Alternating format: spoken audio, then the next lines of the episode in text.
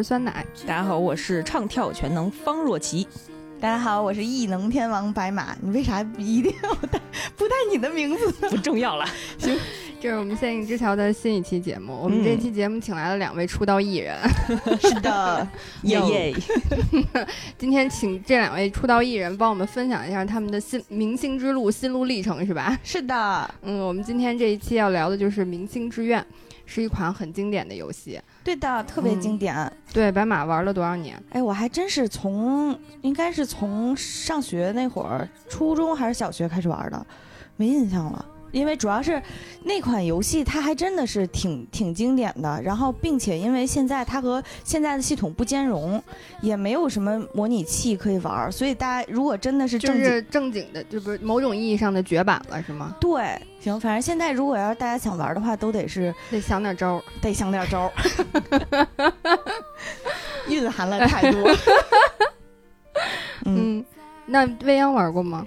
玩过，当时我应该是跟另一款游戏《美少女梦工厂》一块玩的，然后我对于养闺女可能更感兴趣一些。嗯嗯，对，确实他俩好像年代还是比较重叠的，也都是出了好几代，有四五代。呃，对，然后先跟大家先简单回顾一下这个《明星志愿》这个 IP 的历史吧，就是它是台湾的那个大宇资讯。在九五年起推出的经营养成游戏，然后呢，它最新一代是零七年推出的《明星志愿三：甜蜜乐章》，到现在你想，其实这个 IP 历史应该有二十六年了，嗯，还是挺长寿的一个。嗯，说到这个大宇资讯，大家其实可能都听说过哈，八零九零后的一个就是童年回忆，他们公司最重要的 IP 资产是双剑，就是新剑，对，和轩辕剑这两个。除了这两个之外，就是大富翁，然后再往后其实就是明治了。这个明星志愿它这这个 IP 的地位其实还挺高的，嗯，然后呢？其实从双剑也能看出来，大宇资讯它打造自己 IP 的这个原创故事的能力还是挺强的。因为同时代好多游戏的，呃，故事虽然很精彩，但是更多可能是脱胎于金庸或者是古龙的小说。嗯，对，所以只有也不能说只有大宇吧，但是大宇确实他凭借双剑能够在那个华语游戏圈里有一个原创的这个游戏的故事，非常难能可贵。所以明智的那个故事其实也还挺挺有意思的哈。他呢是打造了一个。千禧年前后，以港台娱乐圈为原型的明星宇宙，啊，而且很多明星的那个名字在游戏里面是直接恨不得就是改一个字儿就上了。对对对，我我我出个题啊，比如说他那个游戏里面有一对主持人双子星姐妹，能猜出来是谁吗？大小 S 吗？大小 S，对，游戏里叫大小 X。对 对对。不是因为你说港台娱乐圈，我满脑子想都是大湾区，之前就是风靡的大湾区哥哥，我想全都是香港那边的。对，因为这个游戏它还是以台湾娱乐圈更多一点。嗯嗯嗯。然后呢，还有一个是。给你形容一下例会啊，她戴一顶巫师的帽子，呃，游戏里的名字叫，就是游戏里面的称号是调皮精灵女，是一个活泼可爱的女歌手范晓萱。对对对对对，她就是原型是小魔女时期的范晓萱，然后但是据主创团队说，她的她的名字叫范小爱，在这个游戏里叫范小爱，但是据主创说，她的名字是融合了范晓萱和范岛爱两个人，就是小爱同学又一次出现了。真的是一个非常混搭的一个操作了，然后还有很多其他的就是配角，就也是个很接近，比如说有惠妹，就是造型跟张惠妹一模一样，然后有一个叫吴毅的，跟伍佰一模一样。哦，这 怎么不是五千呀？差有点远。这大哥大姐都是配角是吗？是的，就是所以玩这个游戏的时候。就是稍微上点年纪的朋友 可能会和我一样能感受到这个，呃，华语娱乐圈在里面的一个残影，在这个游戏里的，嗯，很经典那会儿，嗯。然后里面你如果要做一个艺人的话，是要以拿奖为目标的嘛？它里面的那个四大奖项，什么金钟奖、什么金曲奖，还有电影的金像奖，对，电影金像奖用的是香港的嘛？他们台湾是金马奖，然后呢？嗯，还有一个广告界的，他们是升编了一个是金星奖，这是四大奖项。嗯，整体来讲也基本上是契合了台湾娱乐圈的一个当时的情况，因为它这个整个 IP 是从九五年一直持续到零七年嘛。哦。它保证了这几代作品始终是那么一个娱乐圈儿，所以呢，你能看到很多角色他在这么长时间以来他的形象的一个转变。比如说，其中有一个女明星，第一代的时候她是一个假小子，然后是那种走动作戏的；到第二代她是性感红星三级片女王，然后转型转的有点嘻哈这娱乐圈一脚急刹车。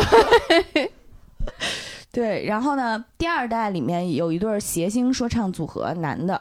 然后呢，第三代他们就散伙了，其中一个去开了餐厅，另外一个去当了主持人，就还是挺有能感觉到他们塑造的这个娱乐圈是一个还挺有生命力、挺有流动性的一个娱乐圈。嗯，呃所以他们这几代作品里面的人物很多都是贯穿的，对吗？对哦就是一个明星志愿宇宙，可以叫。嗯，先讲一下第一代吧。第一代因为我没玩过，所以我是在 B 站上看的那个大家的游戏录像。嗯，嗯，它是像素画风，那会儿还是 DOS 系统呢，嗯，所以呃画风非常的古早。当时是一个小白领男主在民歌餐厅吃饭的时候，发现呃驻唱是他高中时代心仪的梦中情人，叫周映彤。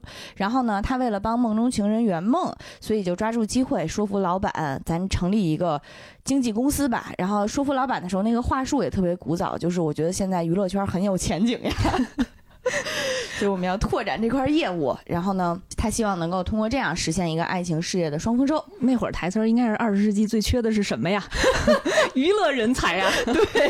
第一代可以，呃，你等于是一个经纪公司啊、你自己不当艺人，你要去挖掘艺人，然后培养他们成天王。呃，那个游戏里面呢，还有一个角色应该是年龄探测器。就是叫高明权，他的人设是来源于有一个明星叫高明俊，嗯、估计得七十年代后才能听过了。他有一首歌叫《我悄悄地蒙上你的眼睛》，哎呀，你不能发出这个，要暴露年龄了。哎呀，行，反正就是整体上非常古早。呃，在市场调查里面，你还可以看当时市场上红火的明星叫什么。呃，第一个人叫哎呀刘刘倩文，第二个叫辛学友，第三个叫苏德华，第四个叫海朝伟，第五个叫沈艳芳，第六个叫张富成。十大天王都出现了。天王缝合怪，对。里面也有一些简单的文字冒险元素哈，就是主要是用来和明星艺人去加好感的，因为他们好感高了呢，会降低你的签约金，还有它的分成比例。对，嗯比如说，呃，举个例子哈，那个高明权，他当时最出场的时候，他是一个夜店的保安，但是他高大英俊，风度翩翩，身手不凡。对，所以你跟他聊天的时候呢，你就要对把娱乐圈的诱惑提到主要是挣钱，因为从他的这个这个形象，你可以看出来他可能不是一般人儿，所以他确实也是一个黑道家族出身，然后他就想摆脱家庭，所以脱离家里去当了保安，大概就是这么一个路线吧。嗯，所以第一代是经纪人的身份，然后想把这些人都牵起来，然后把他们培养成天王天后，是吧？嗯对的，所以他当时可能是偏经营的那个线是更多一点儿的，嗯啊然后主角也主要就是每天算账、规划之类的，他没有什么太多的一个人格。第二代就是很多玩家心里的白月光了，嗯，也是整个系列的口碑最佳，确实是很多人的童年回忆。他那个画风呢，从 DOS 画风转到了比较古早又精致一点那种日漫，就布灵布灵卡姿兰大眼睛那种感觉。嗯，玩家扮演的角色呢，就是泱泱这个方若启。嗯、她是一个活泼开朗，然后有一点小有才华吧，有一个明星梦的漂亮女孩儿。嗯，所以从第二代开始，就是我要当明星了，玩家就是明星是吧？对，逐梦演艺圈了你要，你开心吗？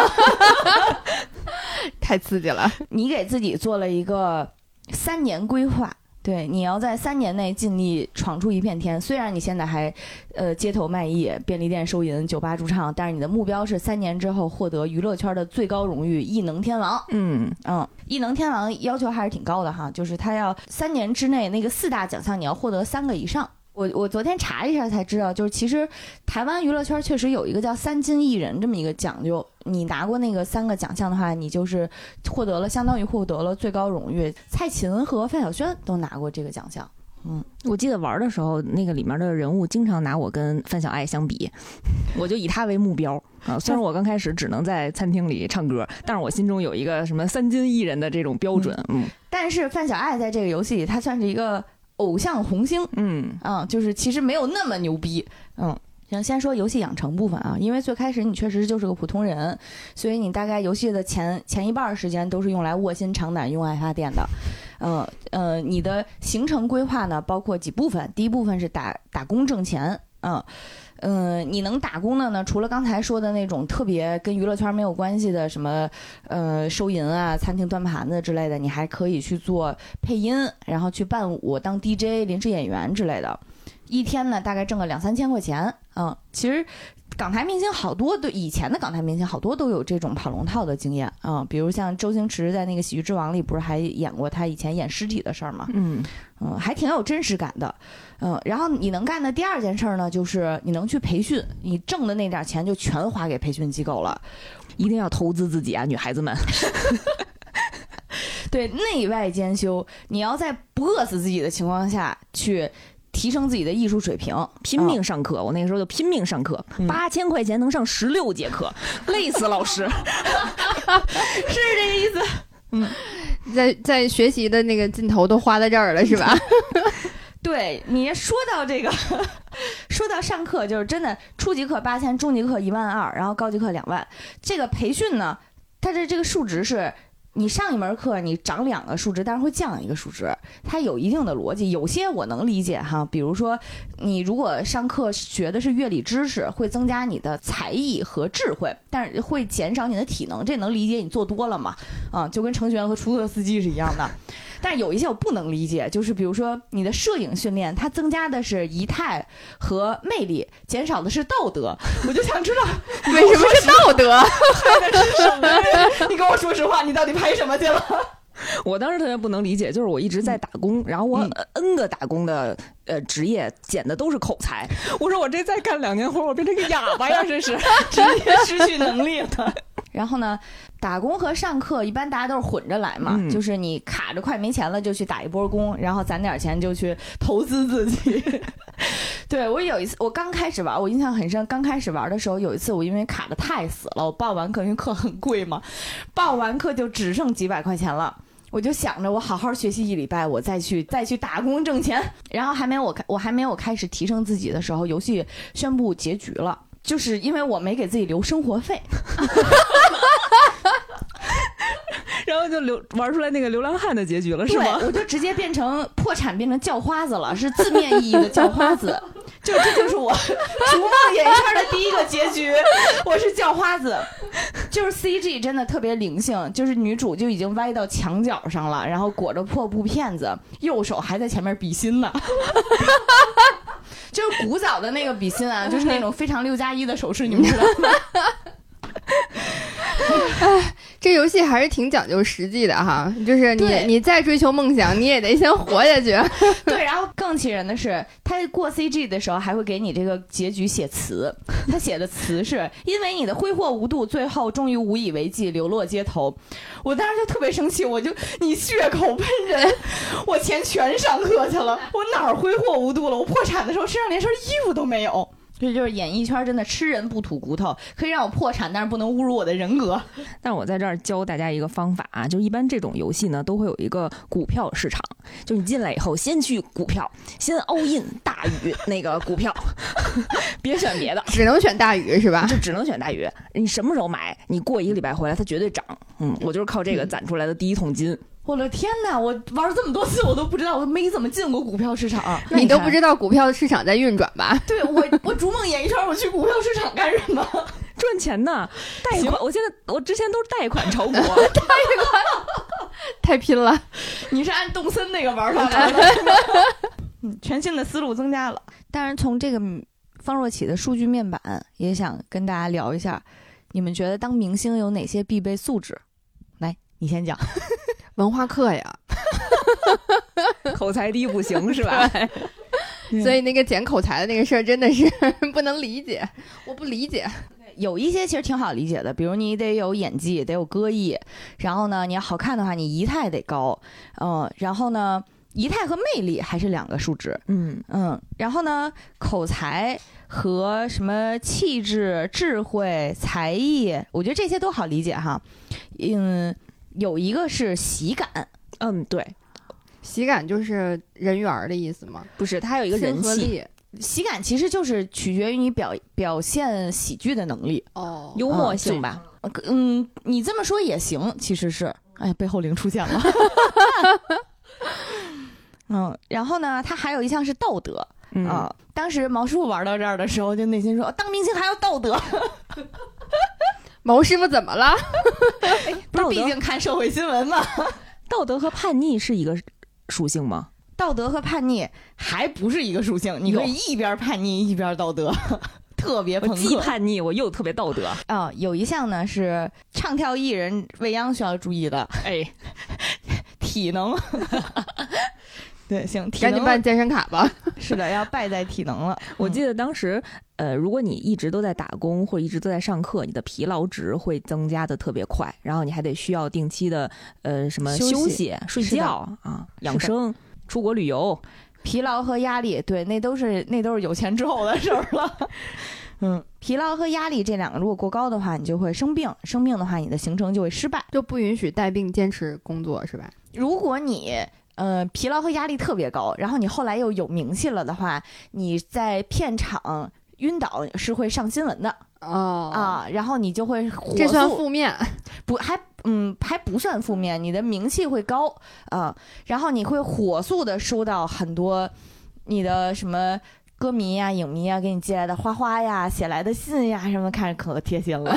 对，但是还是要注意身体啊。嗯，注意身体，注意身体。然后呢，再说一下它偏经营的部分哈，就是你把自己养成一个嗯好艺人之后呢，事业稍微有起色，你就可以去试着找广告公司、电视台、电影公司看机会了啊。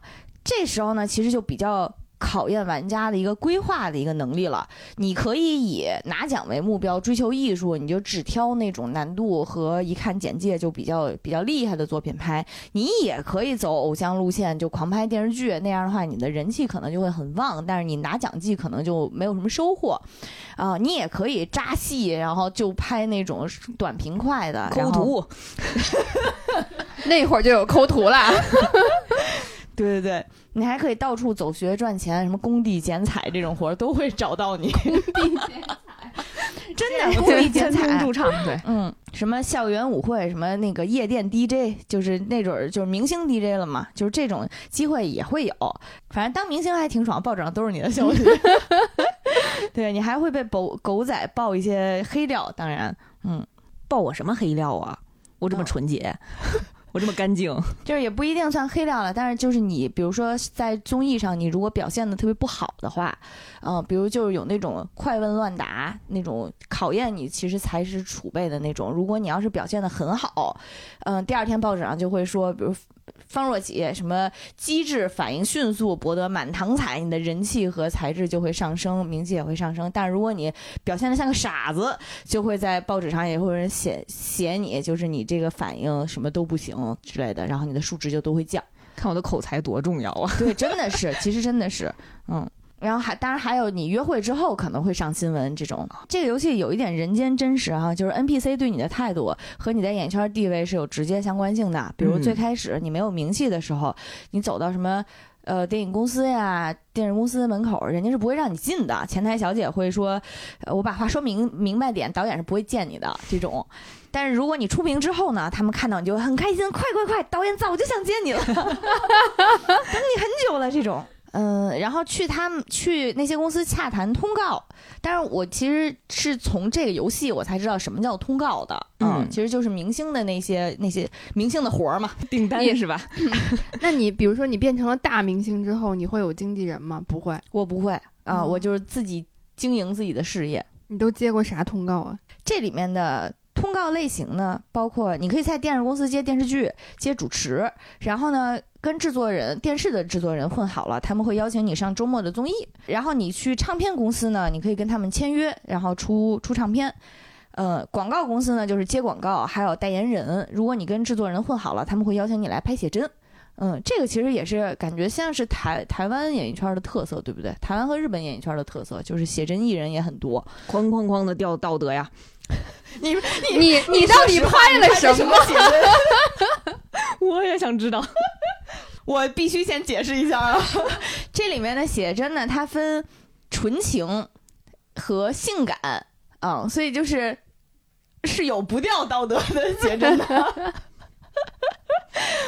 哎，然后接通告的时候呢，他会给你一个通告简介，那里面你大概能看到的是这个剧的剧情以及你饰演的这个人物，呃呃，很多剧情其实拍的还写的还挺有意思的，比如说他会，它里面也会夹带自己其他作品，比如比如《仙剑奇侠传》比较像的剧情，呃，然后也有一些看起来就非常离谱的，比如我昨天随便翻的时候翻到了一个哈，电影片名叫《我爱变形虫》，类型是三级片，难度一颗星。呃呃，我饰演一位神秘的少女。算了，这个角色需要饰演一位神秘的少女。她有一只奇怪的外星宠物，能变成任何形状。当少女和变形虫见之人世之后，点点点点点点就没有了。这得哐哐哐掉道德吧？得这我没说错吧？对，这得掉道德。就是它里面反正这些通告也挺有意思的。呃，一般来讲呢，通告有星级。呃，星级越高，要求就就会越高，然后同时同样呢，钱也越多，也越容易得奖。毛师傅玩的时候呢，他是勤勤恳恳的拍戏啊，一直没有走恋爱线，但是主要原因可能是他不会啊。然后呢，四星五星的作品他也拍了不少，但是就是没有提名，他就。这已经玩到怀疑人生了，就跟我讲说，我是不是被 被雪藏了呀？招惹过哪个大佬是吗？不得奖就算了，为什么我连提名都没有？我说你是找到当时那个小李子的那个感觉了吗？就是死活没有提名。那他这么半天为什么没得到提名啊？演技不行，资源咖呀，闹了半天毛师傅。所以你们你们现在评论的都特别有狗仔的感觉吗？狗仔和营销号。我们都是标题党，对，因为。它这个里面真的是还挺玄学的，必须说，有的作品它就是特别卖座，但是没有得奖的机会；然后有的作品呢，就是又卖座又得奖，就是这事儿吧，就是很考，只能说考验娱乐圈这个当事人的选片水平，只能这么说了，考验挑剧本的能力。对，考验挑剧本的能力。你看现实生活当中不也是好多人会特别会挑剧本吗？嗯，然后戏火人不火，对对对，娱乐圈真实。不过这个游戏它相对来讲还是。有一些提示的，比如说，如果你接戏的时候，对面跟你说：“哎，你演过，真有眼光，这个角色容易得奖。”那就证明这个确实是一个那个瞄着拿奖去的一个好作品。嗯，有一些通告，如果你想顺利完成，还需要做功课，这一点也还是在他的事业线上设计的很好的地方。我印象很深的哈，有一个嗯通告叫《一代歌后钟香》，嗯，它是一个传记片，听起来还挺有拿奖项的。嗯，也是一个大导演叫黎香黎拍的。但是你拍着拍着呢，导演就会突然出来找你谈话。他说：“我们这个作品前半截呢，现在拍的是他成名的这个这个经过。但是他成名之后呢，现在拍的又比较草率。呃，说我觉得这样不是特别好。但是确实也是因为钟湘这个人，他在现实生活中就是成名后迅速就结婚宣布息影了，所以我们没有很多资料。如果要是能找到合适的人去了解他的话，可能会让我们作品更合适。”等于导演就直接把这个功课留给身为演员的你了，嗯，这个时候女主就要想办法去找这个人，嗯嗯，这个游戏里面有一个线索是你最开始不是要在民歌餐厅唱歌吗？你当你歌艺达到一个比较高的水平，并且你驻唱超过一定场次之后，就会有一个中年的。嗯，女性出来鼓励你，她会说啊，说你唱的真不错，说什么时代在变，但是动人的音乐还总是那么多。然后她会跟你唠着唠嗑，突然说到，但是我要提醒你哈，嗯，女孩子在面对爱情和婚姻的时候一定要慎重，说千万不要迷失了，迷失了自己。就是这个小事件，其实会很早出现。你那会儿可能刚刚开始打工，开始上课，你对他印象可能不会太深。但你接到这个拍摄任务的时候，其实已经可能进程过了很久了，你都不一定记得他。但是如果你在接到导演这个作业之后，你再回去唱一场的话，你就又会偶遇他。其实他就是那个人。最开始女主遇到他的时候，是想跟他打听：“哎呀，你看起来像是一个老歌迷呢，你知不知道钟江这个人呀？”然后老太太就会说：“说你，嗯，你打听他做什么呢？”然后女主就会说：“啊，我现在在出演他的作品，然后我想了解他。”然后呢钟江就会说：“嗯。”对他确实是在盛名的时候呢，就就结婚了，呃，但是呢，嗯，她老公那时候是个作家，也很才华横溢，呃，跟她说说我会让你成为天下最幸福的人，嗯，因为钟祥年轻的时候呢，可能生活经历不太就是比较不幸，所以特别想投入一段完美的爱情当中啊、所以他就迅速和这个人结婚了。这个时候你就会面临一个选项，第一个选项是好浪漫的爱情，第二个选项是他是不是太草率了，呃。所以，如果你选玩家选择了他是不是太草率了，中香就会说，如果他像你这么慎重就好了，然后告诉你说，其实这个呃，中香在结婚之后呢，老公是一个呃，类似于赌鬼呀、酗酒、酗酒啊，有很多不好的习惯，然后早早的就抛弃他了，还早早的就去世了，留下了他和一父子，然后这个孩子呢是一个重度智障儿，所以这个。嗯，女明星等于其实婚后过着非常不幸的生活，嗯，所以如果你前面选对了的话，你就会真正知道这个片子后面该怎么拍。这个任务完成之后，你这个作品基本上就百分之百稳拿奖。它会是一条就是事业线上面的给你规划的一个还挺好玩的剧情。还挺有现实意义的，感觉映射了很多娱乐圈里面经常会发生的事情。然后还有一个通告，其实也是挺反映这个作品它相对包容的一点吧。嗯，就是有一个三级片通告叫《五国皇后》，其实也是一个剧情简介，也是那种悲剧性的舞女类的那种剧情啦。啊、但是呢，呃，作为一个三级片，它是能。它中间也会出现导演给你提要求，他的要求是你要拼命提高自己的动感，你是真的要跳得特别好才行。最后，如果你完成了要求的话，也是铁拿奖的一个作品。嗯，所以这个游戏里面并没有明确规划说你什么样的艺人你就一定不会成功啊，他还是挺，呃，尊重每个人在奋斗的时候选择的路线吧。嗯，这个跟结局的设置应该也有挺大的相关性，就是我记得应该有三十多种结局吧，对对对，啊、就包括你可能是唱跳全能，你可能是嗯，影帝影后，但是你也可以是词曲创作者，你也可以作为幕后啊。对，当然像白马那种流浪汉离谱，就气死我了，就单独说了，挥霍无度，气死我了。啊、他们他有五十多种剧结局，其实是、除了像你刚才说的跟演艺圈相关的哈，还有跟演艺圈完全不搭嘎的，比如说你可以成为家庭主妇，只要你的魅力和道德大于二十二两千，大于二十有点简单吧？我天天睡觉。对，然后你还可以成为谐星，就是你的演技、自信和喜感很高，你会成为嗯谐星。然后当然，如果你在这条路上继续成长的话，你还成为喜剧泰斗，嗯，哎，成为了贾玲儿。对，嗯，然后呢，如果像你最开始那样，你一直在买买股票的话，你还可以成为股东和大老板。对我还可以经商，我也可以经商，然后把你你看好的这些艺人全都买下来。可以哦，它这个里面还有一点，就是就是根据你的日常数值变化，你是有可能上上报纸的。比如，呃，你如果喜感突然很有一天提升的很高，他就会上报纸说，比如说未央什么表情丰富、喜感十足，怎么怎么样，给你一个很好的新闻头条。然后你如果表演了某一个作品，票房很好的话，他就会说你是收视保证、票房长虹，或者你当选了一些非常。呃，民间的奖项，比如说什么军中情人和什么学生情人也会上榜。嗯，我那天看新闻的时候发现，谢霆锋年轻的时候在香港被选成过富婆最想包养的男艺人。这个榜单就很离谱。然后采访谢霆锋的时候，谢霆锋特别高兴，说我终于选上了。呃，而且他那次好像是第二，他还特别紧张的问第一是谁，所以第一是谁呀？好像是陈冠希。除了刚才说的，你演的好会有红玫瑰啊，什么别人给你写信，但是演艺圈你也是有黑粉的，所以你有的时候，比如说啊，你的作品不好，他有可能会给你写我一直是你的忠实听众，但是新专辑真是太令人失望了。忠实听众，吓得我一激灵。对，如果你经常一段时间老接反派的话，你会收到别人信，就是坏女人、坏女人、坏女人，讨厌你、讨厌你、讨厌你，祝你早日消失。现在看起来写的好温柔啊，这个剧现在就是滚出娱乐圈儿。对，直接就是一户 一户口本儿一户口本儿的问候。只能说以前的安提范战斗力不行。嗯，简单再介绍一下他的恋爱社交的部分哈。啊，终于到了恋爱部分了，不要简单，快展开多讲讲。嗯，你在这里你玩这游戏就只谈恋爱了吧？除了炒股就只谈恋爱了。对他这个嗯、你遇到一个人呢，你是可以有几个选项的，打招呼、约他出来，然后呢，呃，送礼物、聊天儿，还有不理他。你约呢，只能约周日，最开始只是周日吃饭，但是你随着你们俩熟悉，你们可能会有不同的约会，出去踏青啊什么的，啊、或者是呃一起过特殊的对方的生日或者你自己的生日或者圣诞节这种。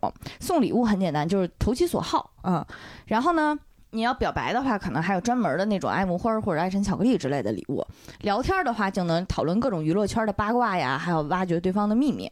嗯，这个是基础的一个社交部分。嗯，呃，他的男主角呢不多，只有四位。嗯，三位半吧。三位半，三位半是怎么算的？你听，首先啊，第一位应该是他是官方的男主，因为你进娱乐圈是受他的激励。那个人叫王瑞恩，呃，他呢是一个他的人设是。叫演而优则导，非常有才华的一个男艺人。他现在是导演，你确实拍他的戏也更容易拿奖。嗯，他什么也是很有野心的，他是想超越老牌导演黎香黎，就刚才说中香的那个导演。嗯，但是呢，必须要吐槽一下这个人，他的例会实在是太难看了。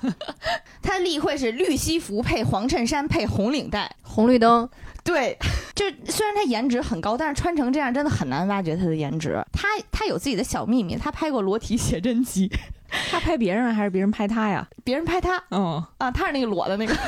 只要你们俩感情到一定程度，你没有拍过这种性感写真的话，聊天儿里面会出现关于对于性感写真怎么看，他就会告诉你这个秘密了。但是如果如果你跟他感情没有那么好。的话，他就会就是这个话题避而不谈。嗯，他的剧情是有坑的哈，就是你们俩感情进行到某一个步某一个时间的时候，他会突然过来说，呃，我希望你以后再也不要拍李香黎导演的作品了，就没有交代原因，没有交代结果，就说你别拍就行了，嗯，所以这个时候呢，你有两个选择，就是你你比如说你那个时候接了李香黎的，你要立刻去解约。或者你以后就再也不接，就这个是是完全说的，照着他说的那个做。就如果你当时非常坚持自我，不行，我就是要拍的话，那恭喜你们俩感情就凉了，这个很正常哈。嗯，如果你乖乖照做，立刻解约，然后以后再也不拍，这么继续下去的话，恭喜你，你们俩感情也凉了。还想让我干嘛？就是很多玩家说，最开始都是玩到这儿砸电脑的，就是你我两条线都走了，你告诉我为什么不能成？其实是这样的，就是你需要去找那个导演谈话。嗯，要发挥你弹之巨人的功力了。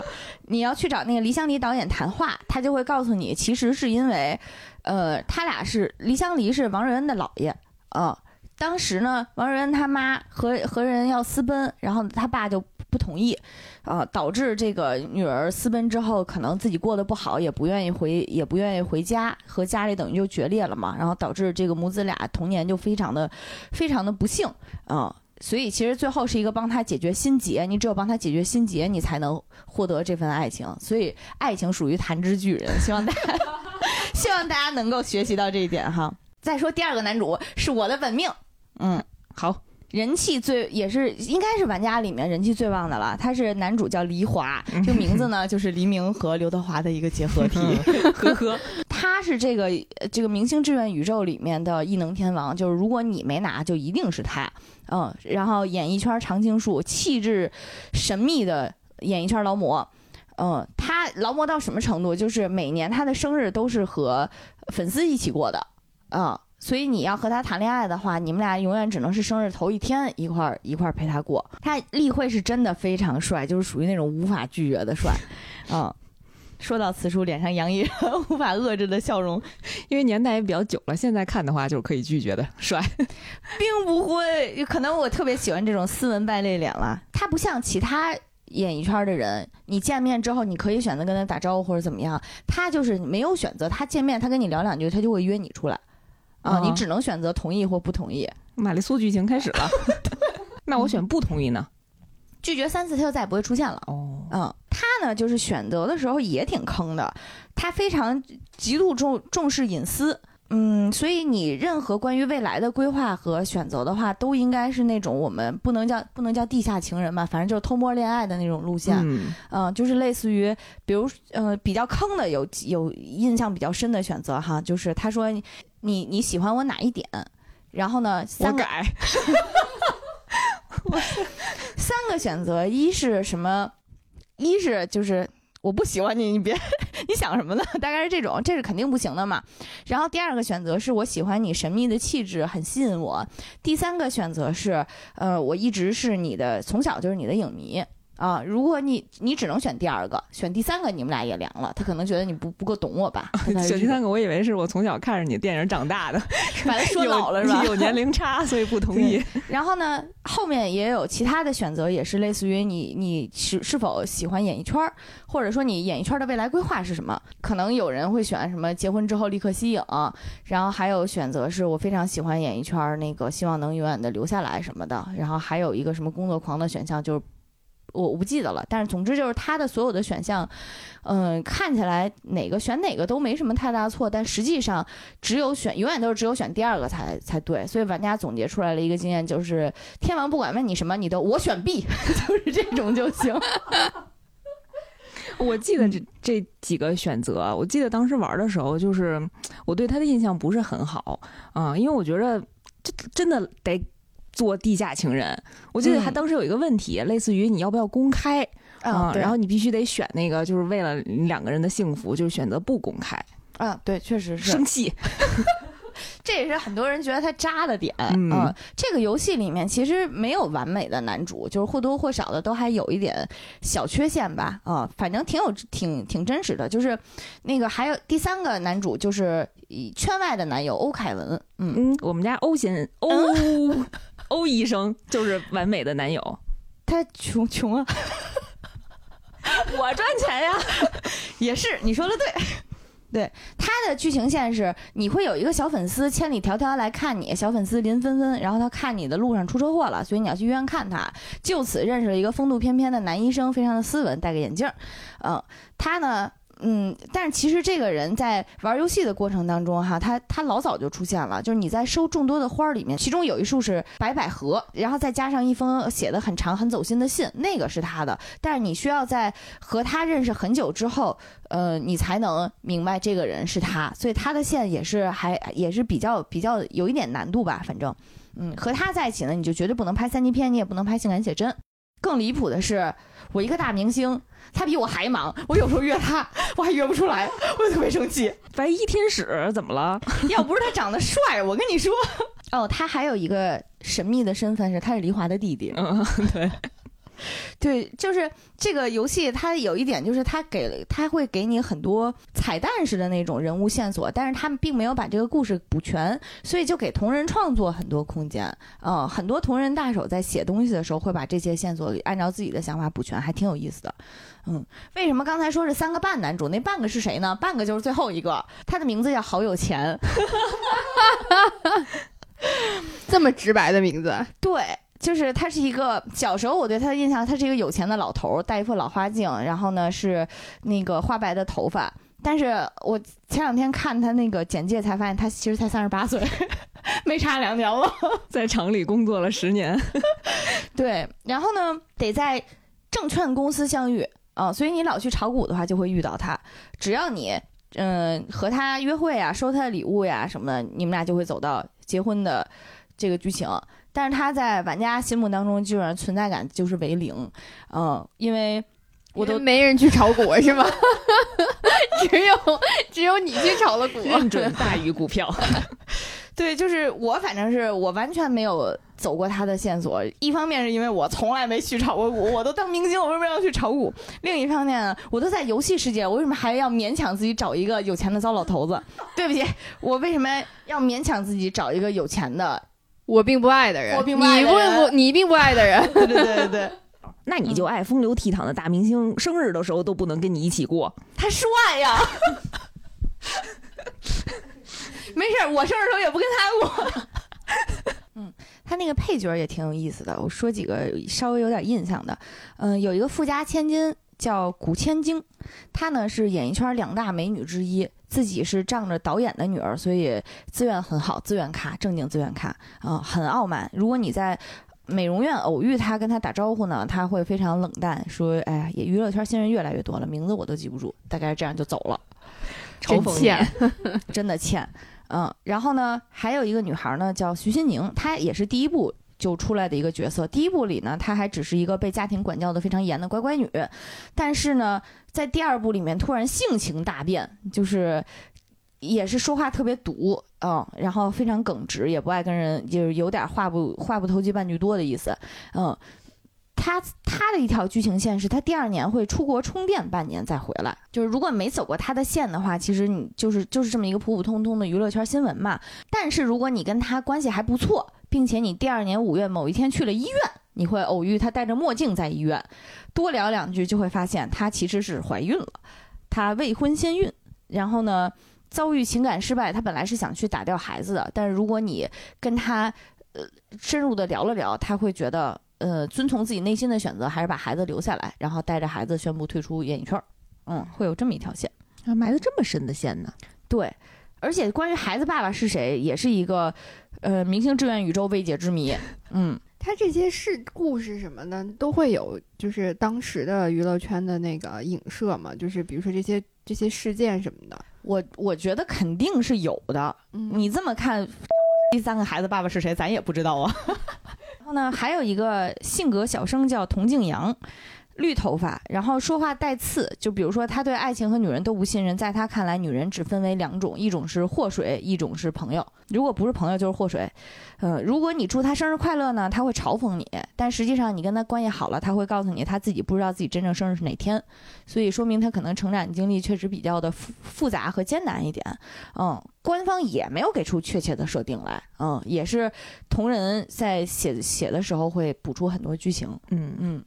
然后虽然他是这么龟毛的一个人哈，但是很多粉丝非常非常喜欢他，对于没有他的剧情线也非常的强烈抗议，嗯嗯。在这个《明星志愿二》里面，第三年这个童静阳和前面那个古千金大小姐会在新闻上宣布在一起。由于我这俩人我都很讨厌，所以我祝他们百年好合，嗯。然后呢，还有一个人叫关谷威，他最开始也是民歌餐厅的驻唱歌手，非常性格率真可爱的一个人。但是他因为太有才华了，出了第一张专辑就爆火了，在二代里面是人气极高的角色，没但是没有感情结局。嗯，他有点那种嗯不太成熟，所以虽然他跟你关系很好，但是如果你要向他。给他发那个爱慕花或者是爱神巧克力，就会被他发好人卡，就是大姐别闹了这种，好冷漠呀。他是事业线是吧？对，嗯，他有喜欢的人，他喜欢那个范小爱。最后再说一下这个游戏的小彩蛋，当时呢，《明星志愿》这个游戏想请代言人，最开始想请大 S，好像是，嗯，但是大 S 开价太高，所以他们请了一个女明星，我不知道你们知不知道，叫侯湘婷。嗯，知道。嗯，他，所以这个游戏的主题曲也是侯湘婷的一首歌《秋天别来》。这个秘籍呢？就是嗯，你这个表情你是听过吗？嗯，这个秘籍呢，就是如果你把你在设置角色的时候不用他的默认名字方若起，起名叫侯湘婷的话，它的基础数值会高一些。哦呦，嗯，我记得好像是在哪个公司的大厅里是挂着侯湘婷的那个真人的画啊，当背景。嗯，合作还这个合作还挺有意思的。另外就是，如果你按照片尾字幕的那个。制作组的名字去输入初始数值的话，也会有一些小惊喜。比如有的人是输入之后，你才艺就是六六六六了。然后呢，如果有的人，比如输入未央，可能就是喜感就是六六六六了，大概是这样。口才，对，嗯，还还就是这个游戏有蛮多细节做的很好，嗯。好，终于说完二了，后面还有大概五百个五百个续作。两千年呢，《明星志愿》系列出了《明星志愿闯通关》，是小游戏合集，有点像任天堂《明星大乱斗》那种感觉。嗯啊，我也没玩过，呃，所以就不展开了。两千年同时还出了和《明星志愿二》发生在同一个时空的另一个作品，是《明星志愿两千》。呃，男主呢叫林立祥，他是前一座那个。看明星被车撞的小女孩的哥哥，等于游戏还是那差不多是那个脉络，但是呢，你变成了一个男孩，而且你是一个被冷藏了的乐团主唱，你需要想办法重新再闯荡娱乐娱乐圈，所以是在同一时间同一个宇宙，然后只不过是呃两拨人。啊，嗯，一拨人就多了一个男主哦，嗯，完几乎完全是一拨人，嗯，因为他也要逐梦娱乐圈，重新逐梦娱乐圈，对，毛师傅。嗯，玩的其实是两千。嗯，他玩的时候呢，就是满嘴吐槽，就是说，比如说那个造型例会，那个因为两千年出的，跟言承旭是特别特别像，穿的也是那种稍微露出一点腹肌的那种撩上去一点的 T 恤。然后毛师傅真的看到这儿就就一直忍不住，我这是个街溜街溜子呀，街溜子，为啥还露个肚皮？对，然后我看他玩的时候，我也觉得挺神奇的，就是我过去看一眼，他炒股呢；我再过去看一眼，还炒股呢。我说你玩的是大富翁，还玩的明星志愿呀？到底？就我本来他是独一无二的，后来发现原来你也是这么玩的。对对，你终于告诉我这个原因了，原来我们玩大富翁玩出来的经验。对，然后忙叔玩玩问我说，突然问我说。哎，这游戏能攻略男的吗？我就很迷惑。毛叔这个方向不太对啊。他问我说：“能攻略关谷威吗？”然后我当时就震惊，我说：“关谷威魅力这么大，就是女生喜欢他就算了，男生也想攻略他吗？”他说：“不是，就是因为我跟别人打招呼都不理我。”我说：“你跟谁打招呼？”他说：“古千晶。”我说：“你跟他打招呼确实不理你。”对，然后他玩这游戏的时候感情一直推进不下去，因为在众多选项里面。像我玩，我一般就是，要不然就是，要不然就是直接约人吃饭，要不然就是送他点小礼物，要不然就是跟他聊天儿然后他真的就直打招呼，打完招呼就走了，是吗？对。我说我玩这游戏这么多遍，我基本上没有点过打招呼，我没有想到会有人点。那毛师傅这个打招呼是属于溜了就跑啊，也不送礼，也不约会，也不聊天儿这就是打个照面，完全就是。然后呢，两千里面就是拓展了一下男主和各位女主的人际关系，可攻略的女主变多了。比如前面我很讨厌的那个古千金，在这一座里你是可以追的，而且她的爱情线非常现实，因为她是千金大小姐嘛，而且又稍微有点野心。所以如果你在第二年或者第三年，我忘了啊，就是事业没有什么特别大起色的时候，她就会有一条线，就是。他来跟你说，哎，我要和童静阳炒个绯闻了。他来，他来跟你说这个事儿，怎么着？我让我给他买粉儿啊？至于还告诉我吗？对，所以就是这段就特别糟心。你要不然就是咬牙咬牙忍下来，你要不然就是跟他分手。那根据刚才的经验，应该找他姥爷谈谈。你说的对，对。然后呢，这这条线如果处理不好的话，他会封杀你。他会发动自己的关系封杀你，他要跟人炒绯闻，我还得被封杀，这就是你跟大小姐谈恋爱的下场啊！对，但其实封杀也不封杀那么长时间了，就封杀个两三个月。啊。然后呢，二代里怀孕的那个徐新宁也可以追，嗯，他是你前面约他二十多次，他一定都会铁拒绝你，但是过了二十多次，他突然会对你敞开心扉，愿意跟你出来吃个饭，嗯，但是呢，你一定要在上一代他。在医院偶遇他那个节点之前，先跟他把关系稳定下来，不然他还是会到点就出国。嗯嗯，这个游戏还能和男人有有两个结局，友情结局，但是是我刚想说满足了毛师傅的需求。以其中一个是童静阳，然后另外反正是一个武打明星。嗯，总结一下啊，就是两千这一代呢，其实口碑有点下滑。嗯，一方面是它确实没有什么突破，呃，还在二的那个设定里面在打转。而且呢，它还失去了二里面那个女性向的一个视角，它的新的新增加的这些剧情也没有什么特别成功的啊，所以，呃，两千口碑下滑之后，大家就一直非常期待的这个《明星志愿三》了。嗯，我也觉得是因为《明星志愿》这个 IP 应该女性玩家会多一些。嗯，二还挺容易被带入的。嗯，对，确实是。到了二零零五年的时候呢，《明星志愿三》就出了，然后而且还带了两个资料片。嗯，口碑略有反弹吧。嗯，他重新回到了《明星志愿一》里面的设定，就是你扮演一个呃经纪人，嗯，但是也是个男主啦，叫金浩勋。我靠，我的天哪，真是充满了这个。但是他正经是个中国人啊，正经是个中国人。而且呢，这一座比较有名的一点是，它增加了耽美线。就是你可以攻略男主正经的爱情线，攻略男主。那毛师傅应该玩这把呀？毛师傅并没有这个意思，谢谢你关心，我好多余啊。嗯，在这个五年的时间里呢，还是原来那波人啊，嗯，有一些变化。林立祥去百老汇做舞台剧了。方若琪呢还是天后，但是她的造型变了，她画风这一代画风还挺大变化的，变成了那种偏卡通一点的画风。嗯，方若琪打扮的跟蔡依林在看我七十二变那个 MV 里一模一样，真的是一模一样。然后呢，他还在跟梨花地下恋。嗯，王瑞恩还是大导演，还在等着方若琪分手。关谷威终于，嗯，在这个粉丝的强烈要求之下，和方若琪这一座里面可以发展感情了。嗯，说到正经这座男主呢，他的这个经历也是非常凄惨的。经纪公司原本是他爸经营的，但是呢，他爸辛苦栽培了三年的偶像男团，在出道前夕被人给挖走了，所以他们公司一下就直接变成，呃，没钱、没资源、没艺人，然后他爸直接气得心脏病就住院了。嗯，所以男主呢，在啥也没有的情况下接手了公司，率先抵押自己，先借了三百万，嗯，努力要在这个情况下做大做强，再创辉煌。嗯，最起码得先把债还上。而且呢，他还要努力让他老爸三年内别死，还要努力把把这个男团给挖回来，还要培养现现有的艺人，还要完成他们的个人目标。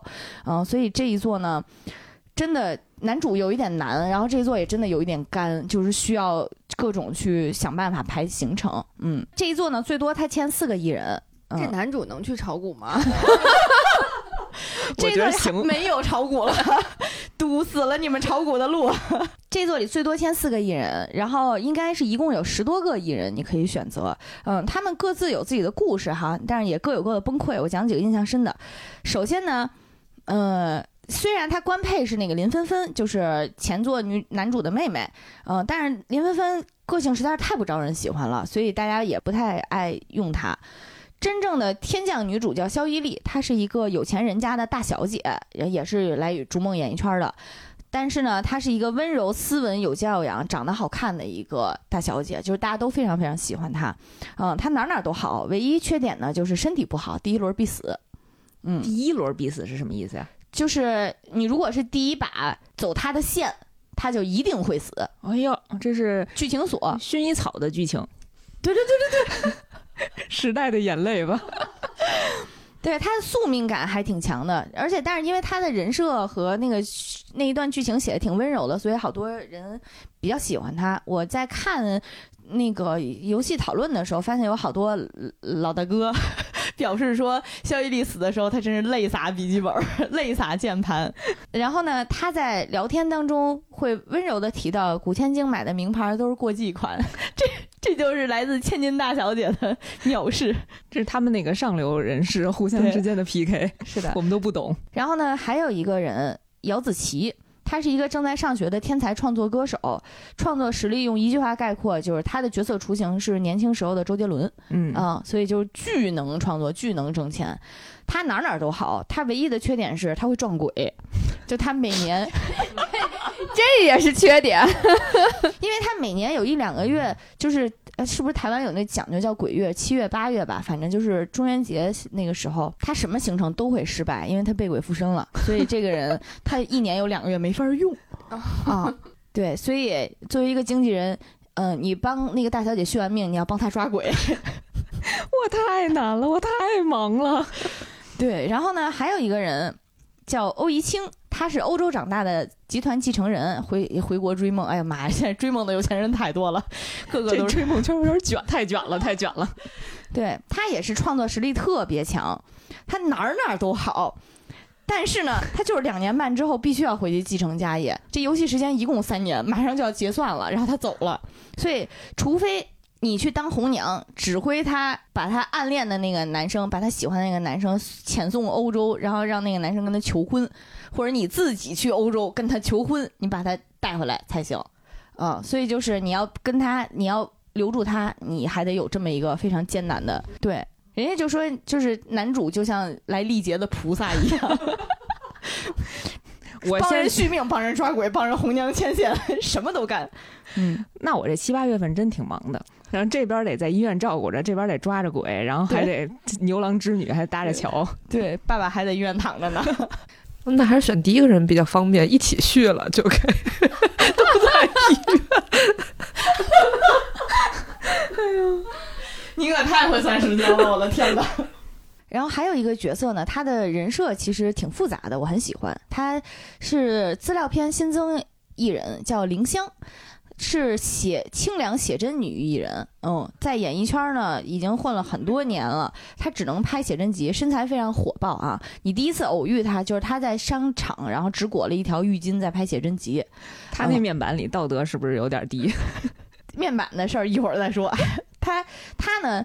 嗯，有一就是你乍一看他，你会有点不喜欢他，因为他是属于那种如果做事情不顺利的话，他会特别嗯没有界限感的跟你撒娇，看看能不能把这事儿给给过。所以他在演艺圈里风评就会不好。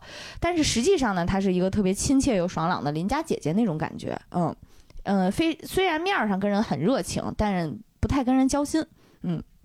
过去经历稍微有点复杂，他拍过裸照，所以你要签他呢，第三年要帮他花斥巨资把裸照买回来。嗯嗯，我太难了，你真的太难了。嗯。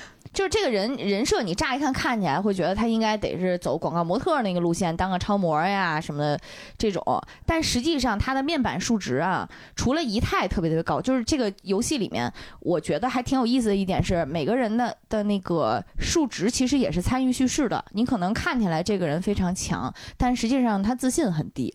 呃，或者是这个人他哪哪都好，从小就接受异能训练那种，但是他口才特别差，因为可能就是就被人规划好的人生嘛。呃，这个林香呢，她是呃仪态特别高，呃仪仪态的不仅是高，而且成长率很高，就是他上一次课得到的数值比别人多。他除了仪态之外，他的口才成长率极高，所以你培养他成为最终是成为主持人这个方向是非常事半功倍的。嗯嗯。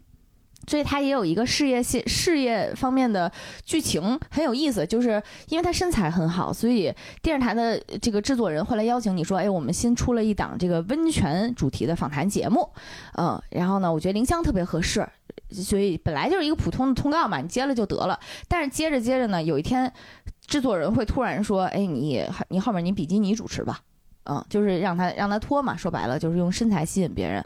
在那个时候呢，你就可以有两个选择，一方面是你要不然就是勉强配合，要不然就是马上提出抗议，马上提出抗议。我第一遍是选的这个，对，呃，也不也不是不行，就是它的友好度和材质会上升，嗯，但是呢，你会被这个公司被这个电视台封杀三个月，而且你旗下所有的艺人封杀三个月，嗯，我太难了，嗯，然后呢？如果要是你勉强配合了呢，这个艺人的动感会上升，嗯，同时会出现一个新闻，就是什么林香的身材备受男性青睐，大概是这种，嗯，呃，刚才忘说了，如果你选 B 的话，节目杀青之后，林香会对你表示感谢，他觉得你可能很支持他吧，在这个时候，嗯嗯，如果你选了 A，刚才说到选 A 啊，上出了那个受男性青睐的新闻之后，并且那个时候。你的仪态很高，就会出现一个很好的新闻，是林香知性更胜性感。如果你的仪态很低，就会出现一个新闻，是林香那个什么卖弄身材遭到家长抗议。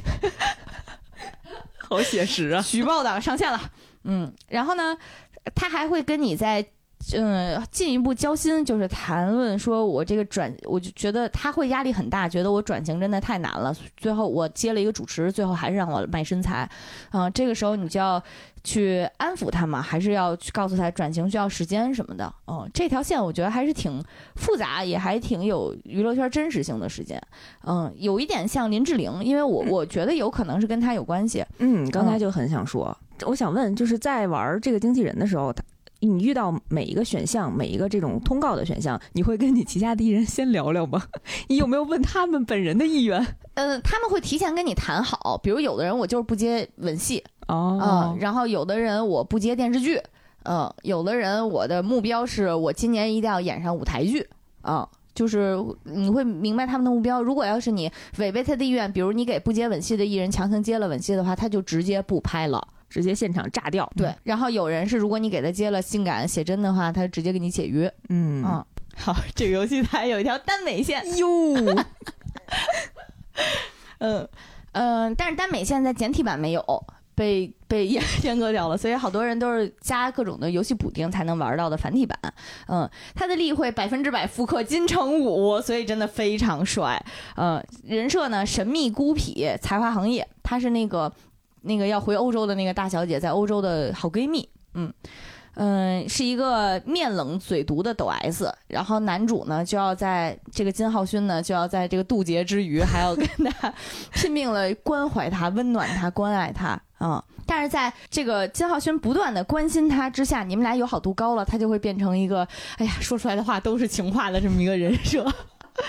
对，呃，身世比较神秘，会慢慢的揭示他其实从小是被他爸抛弃了，然后呢和妈妈在欧洲长大，然后在异乡又是同志，所以过得比较孤独。嗯，也是剧情，也是有剧情锁，非常难的一个人物。他的剧情锁不是必死，而是你必须把剩下所有人都通关一遍才能通关他。我的天哪，我太难了。真的是太难了。嗯，但是平心而论哈，就是他的这条线呢，写的好多故互动的很甜又很纠结，就是玩家里面口碑还是很好的一条线。嗯，而且呢，确实华语游戏里面同志剧情这种真的很少，嗯就是除了单门。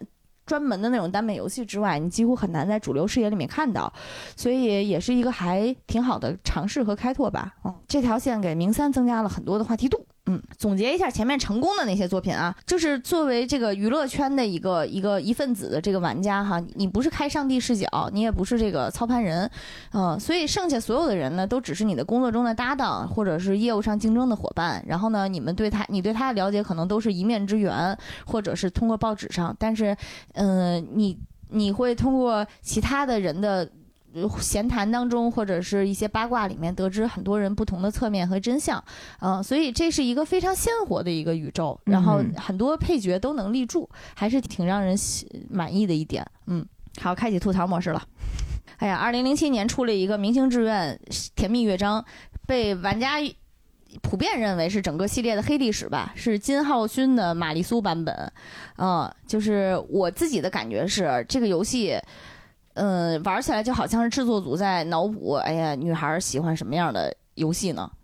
就是比如说啊，他给了你一个人设，玛丽苏的人设是白富美的大小姐，从小被送到巨有钱的那种，从小就被送到国外去了。然后回来之后，呃，家里人给他安排了一个百万富翁相亲，然后呢，要让你去联姻，你不愿意，所以你就要闯出一片天。说着是你要闯出一片天，但是你不像二代，花光了钱你就去要饭了。你在这一座里，如果你钱稍微少少于多少万，你家里人会直接给你打一百万，还是打五百万？给我气的。对，然后恋爱线也非常迷惑，比如说他他有几个新增的角色，但是每条新增角色都非常扁平，比如说什么一直在学校暗恋你的男生，然后或者是什么你的家族是企业里面工作的一个管家，就是管家系男演员嘛。然后呢，还有那种其实你订婚的那个富豪啦，也是也是一个大帅哥，你可以隐藏的攻略对象。但是每一个人的剧情都没有立住，每一个人剧情都很拉胯，非常的拉胯。就是你能感觉到他他写了很多情话，但全部都是很差劲的工业糖精。嗯，而且更离谱的是呢，能感觉到制作组里面有很多是腐女。嗯，就是我不排斥腐女，我自己也 对吧？但是。但是腐女和乙女在有的时候，它有一点互斥。比如说，一般乙女游戏你不能搞搞腐，然后呢，腐女游戏里面你也不能让她随便和女生展开剧情。呃，这一座腐女明显到什么程度？游戏里面有一个偶像组合叫腐女之爱，是不是有点过于省事儿了？这太是太粗暴了，对不对？然后呢，你可以作为经纪人去撮合男男剧情，但是很离谱的是，你还同时可以和这两个人再谈恋爱。哦就是咱仨一块儿过，是这意思吗？啊，然后像上有点崩人设了，这个是肯定不能接受的。呃对你没有一个太崩了很明确的人设。像上一部里面你能攻克的那个，呃，季翔那个男耽美线，你这部里可以给他当同期，这么厉害呢？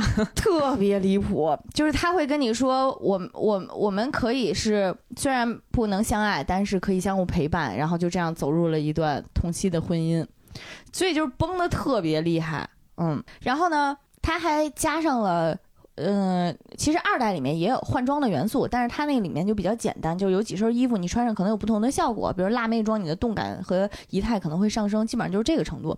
但是这一部里呢，他觉得变装可能挣钱吧，可能是眼馋闪耀暖暖，或者是就是觉得变装剧情会比较比较比较女孩子喜欢，所以他就强行让每身有一些衣服绑定了剧情，但是他那衣服又特别离谱。前一座那个衣服还是比较有个性，你上街穿得出门的。这一座里面有一些，比如说女仆装，比如说 S M 那种那种女 S 那种皮衣带皮鞭的那种啊，胸甲那种，然后呢我我穿了以后能干嘛？能开启剧情，开启啥剧情？咣咣掉道德的，真的是咣咣掉道德，哎呀，气死我了！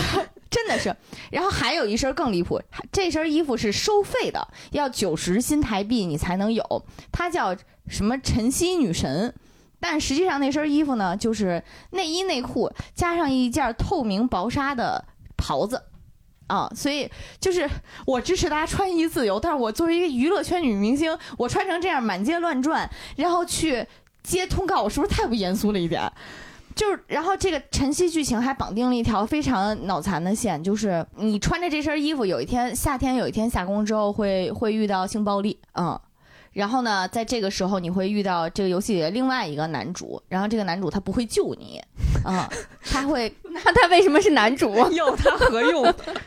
我还得救他是吗？就他是一条可能玩这个游戏想呃体现一些比较病娇的爱情吧，我也不知道了，就是看起来像有那么个大病一样。那个因为那个男主他的人设好像有点黑道背景，然后自己也有点变态的那种意思啊、大概是大概是这种。对，反正就是这感觉像是好几个编剧就非常 拼一块儿的。嗯，然后他就走过了是吗？他路过，他不会，他在你呼救的时候不会救你，但是他会，他他反正当时身上身边正好也有个保镖，所以可能保镖随便说几句话那种，就是那个人也走了，但是他的主观意愿不是为了救你，嗯，以至于后来你和他，你和这个这个人再相遇的时候，最开始剧情不是很愉快，嗯，大概是这么一个路线吧，啊，反正就是每条线看起来都有个大病，嗯，就是真的玩这个的时候，就会觉得制作组在脑补好像。女孩喜欢什么样的剧情？比如女孩喜欢玛丽苏，我就变成了一个白富美。然后呢，女孩喜欢一万个男的都爱我，那我就拆 CP，男的就是男男 CP 也都爱我。然后如果女孩喜欢腐女的话，我就狂组 BL，然后我还有个腐女之爱这么一个奇怪的 CP。然后呢，女孩喜欢换装的话，我就设置一些不换装你都触发不了的剧情，就是就是导致这个游戏玩起来难度直线上升，就是它的这些剧情。你不像前作，你是有线索，你可以去跟着那个线索去探索的。这个就是完全就是东一榔头西一棒子，你也不知道怎样才能打出来啊、整体体验非常非常差。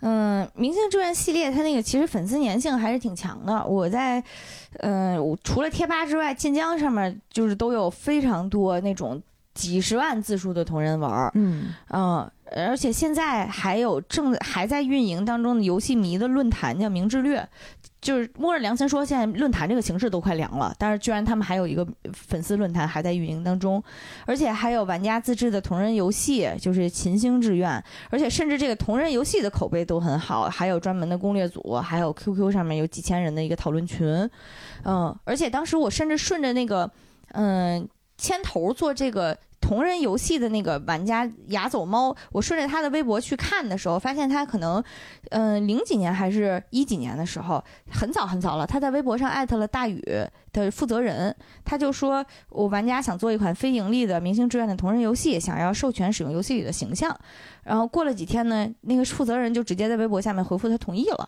嗯，我觉得反正当时看着的看这个微博的时候，我的感觉就是会洋溢着那种古早互联网时代的那种为爱发电，然后因为爱走到一起的那种感觉，就就还挺挺美好的。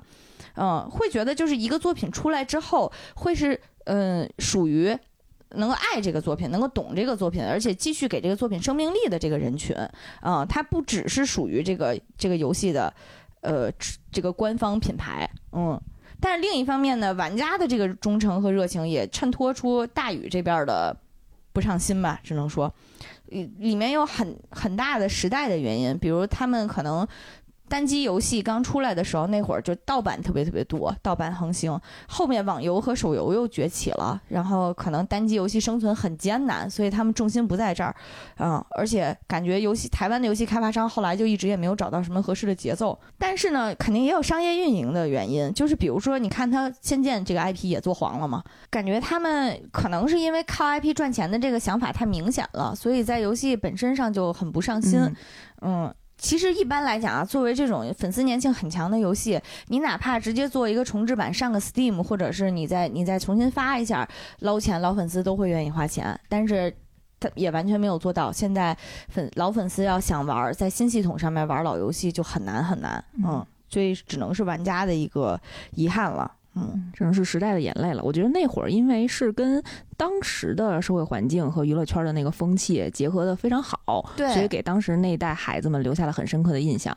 让如果现在再出新的话，应该会把一些饭圈文化的 没没法出。精髓你把我哥哥写成什么了？你为什么要用我哥哥的名字做这么一个出轨男人？战斗力不是一个系数的。我在准备这个这个节目的时候，我就在想，就是有一种感觉，就是当时只道是寻常，你知道吗？就是因为它没有那种。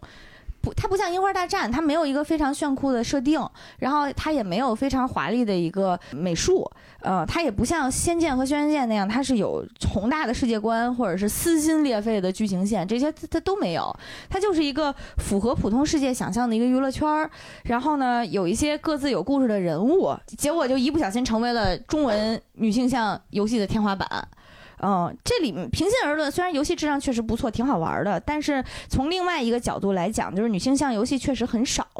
嗯，虽然我们有的时候会把《心跳回忆》、呃呃这个《美少女梦工厂》还有《樱花大战》这些都算成是女性向游戏，但是严格来讲，他们还是处于一个追女的、养女的，或者像《美少女梦工厂》一样先养女的再追女的这种 奇葩的迷惑剧情。对，所以就是女性的角色在游戏里面终归还是一个客体的一个存在，嗯，所以真正作为你可以操控的女主是非常非常非常少见的。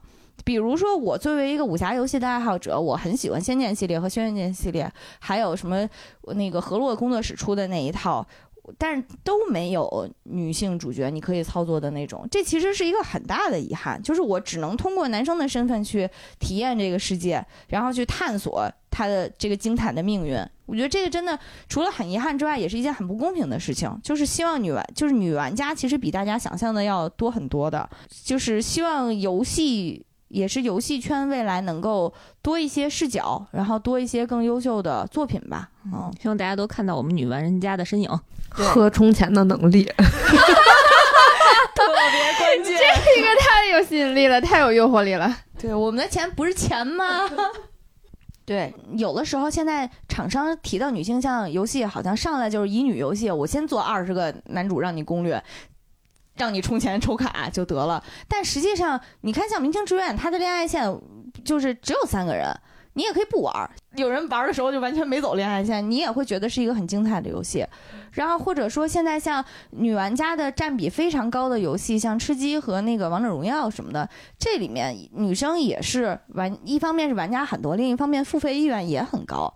所以就是大家可能不要把女性向的游戏想象的太恋爱向，就是你你你先做一个游戏。然后你增加女孩的视角就 OK 了，就不要不用想的那么复杂，至少是因为像动森，其实女玩家占比也非常高，接近半数吧，大概是，呃，但是你说它它里面有有哪条是专门给女性向定制的玛丽苏剧情吗？也完全没有，对不对？啊，所有的小动物都爱我。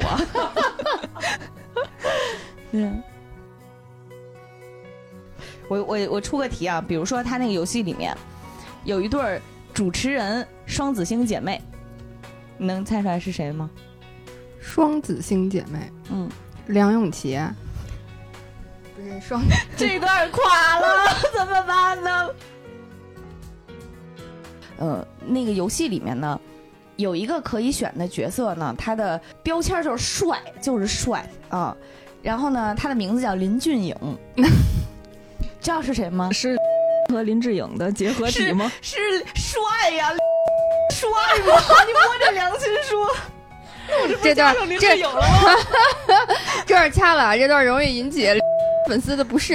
对不起，对不起，对不起，对不起，他太有才华了，遮蔽了他的颜值。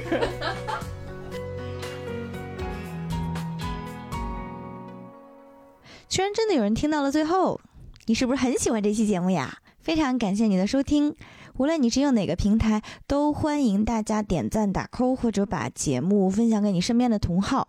哦，如果没有给专辑评价的朋友，可以先去给专辑评价哟，让我们早日火起来好吗？嗯，也非常期待你在评论区和我们互动，分享你的感受。另外，还可以加群一起吐槽、聊天、说福利。加群方式已经放在我们的节目介绍里了，有未央和白马的微信号，先添加我们的微信账号，就会给大家拉入群中了。下期再见。